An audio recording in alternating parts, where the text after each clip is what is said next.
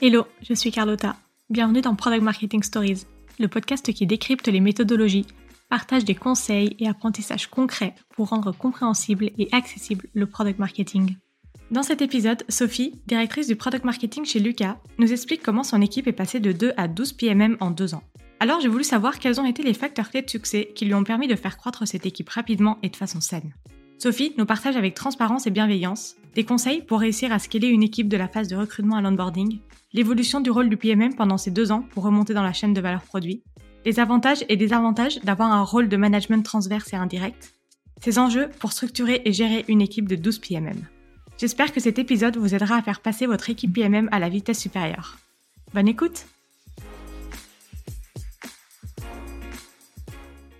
Est-ce que vous avez des rituels cross PMM pour justement assurer le partage d'infos, la cohésion d'équipe. Parce que, comme tu disais, euh, si chaque PMM est dans sa euh, squad ou dans sa tribe, bah forcément, euh, il n'y a peut-être pas forcément des liens qui se font tous les jours. Donc, comment est-ce que vous arrivez à vraiment créer une cohésion équipe product marketing? Ouais, bien sûr. Il y a trois choses. Déjà, la première chose qui est hyper importante sur laquelle je rebondis, c'est effectivement, euh, chez nous, euh, les PMM sont dans des équipes produits différentes. Donc, c'est un peu ce que je disais au début. Il va y avoir une partie plus euh, gestion des temps et activités, une partie un peu plus finance, une partie un peu plus talent. Et donc, en fait, on peut très vite ne pas trop se parler entre PMM parce qu'on est très pris déjà dans sa propre équipe et dans tous les autres interlocuteurs qu'on a pour parler de sujets divers et variés. Donc, la première chose à avoir en tête, c'est qu'en fait, les PMM travaillent peut-être pas sur les mêmes sujets, ils travaillent peut-être pas sur les mêmes personas, mais en fait, au final, ils travaillent quasiment tous sur la même chose, c'est-à-dire sur le cycle de vie d'un produit, c'est-à-dire sur la partie lancement, la partie euh, plus euh, maturité, la partie euh, déclin, la partie discovery. Et donc, en fait, ils se recoupent sur énormément de sujets, sur des méthodos. Et donc, c'est ça sur lequel on essaye vraiment de capitaliser pour pouvoir faire en sorte que, au-delà effectivement des sujets, ils se retrouvent sur des thématiques communes. Pour ça, du coup, le premier rituel, c'est ce qu'on appelle la, la, guilde. Du coup, ça a lieu toutes les semaines et ça réunit l'intégralité des PMM. Le but, c'est de pouvoir vraiment partager les blocages, pouvoir euh, faire un peu de co-développement, euh, intelligence collective, brainstorming, etc. De pouvoir aussi faire pas mal de Rex. Ça, c'est un format qui est très, très apprécié. Pour donner un exemple, cette semaine, on avait un des PMM qui nous a un retour sur son étude du product market fit sur l'Espagne. En gros, comment est-ce qu'il a mis son soft à l'épreuve du feu pour euh, savoir euh, en Espagne qu'est-ce qu'il fallait adopter, donc sur la partie recrutement, interview euh, d'utilisateurs, etc., etc. Et donc ça, effectivement, c'est quelque chose que pourront réutiliser tous les autres PMM. Donc c'est assez, assez important, c'est vraiment un rituel phare. C'est pour ça que c'est toutes les semaines, une heure. Après, il y a la partie rétrospective. Donc ça, c'est une fois par trimestre. Et le but, c'est de pouvoir se poser donc toujours entre PMM pour identifier ce qui s'est bien et ce qui s'est moins bien passer sur le trimestre pour faire émerger un sujet qu'on peut adresser sur le trimestre suivant. Donc le but c'est pas que ce soit trop gros, ça reste quand même de l'ordre euh, alors c'est pas de la quick win non plus mais c'est peut-être entre les deux. T'aurais un exemple?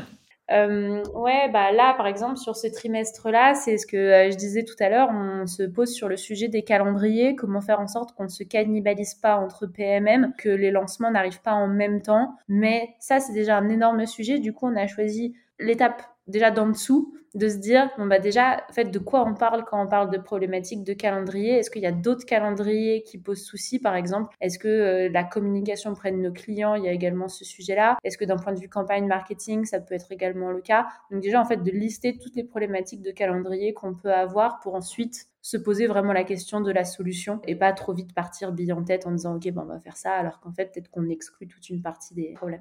Et après, la dernière chose, c'est l'off-site. Ça, je suis un peu obligée d'en parler parce que j'ai juré de mon sang, on en ferait un. En fait, c'est euh, une ou deux journées de travail en dehors des bureaux qui nous permettent de pouvoir travailler euh, bah, tous ensemble sur des pour le coup vraiment grosses problématiques et de sortir de ces deux jours avec un vrai rendu, un livrable. Et évidemment, euh, si ça se fait dans une maison qui est sympa, avec un peu de soleil, etc., bah, c'est encore mieux. Et donc ça, on va regarder pour pouvoir en organiser un dans les prochains mois. Et la rétro, ça dure combien de temps du coup?